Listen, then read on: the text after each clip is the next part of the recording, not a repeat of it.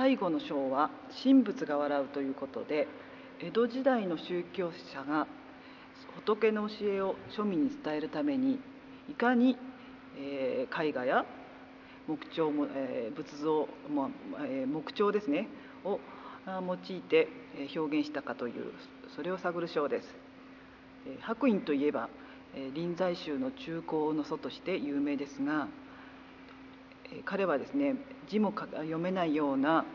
民衆に仏の教えを伝えるためにおびただしい数の書や絵を描きました。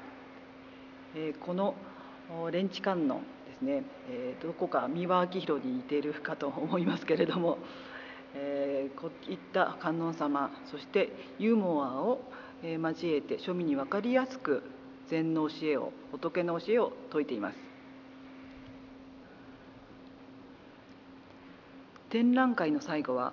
円空と木敷の木彫たちです。え円空と木敷といつもワンセットのように語られますが実は時代が違う円空の方があの前の時代ですね、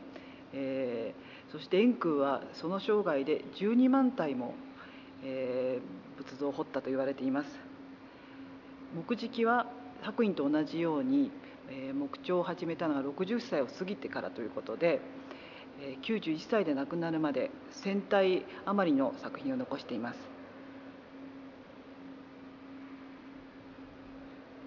このように日本には古来よりさまざまな形の笑いが存在していました。それをあのぜひ森美術館で体感していただきたいと思います。そして展覧会は現代美術の笑いへと続きます